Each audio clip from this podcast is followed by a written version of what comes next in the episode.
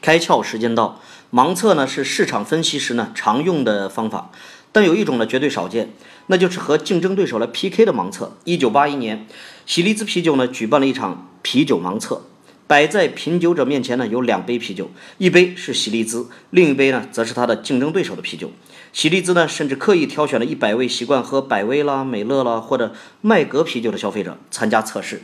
事实上呢，喜力兹跟同级啤酒尝起来口感差不多，它怎么会如此冒险呢？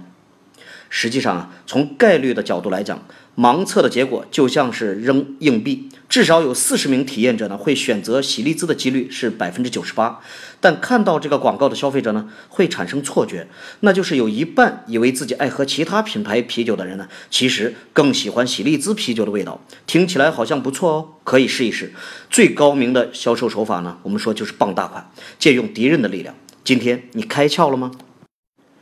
更多节目，请扫描封面二维码，关注公众号“开窍”，和更多小伙伴一起来听故事、开脑洞。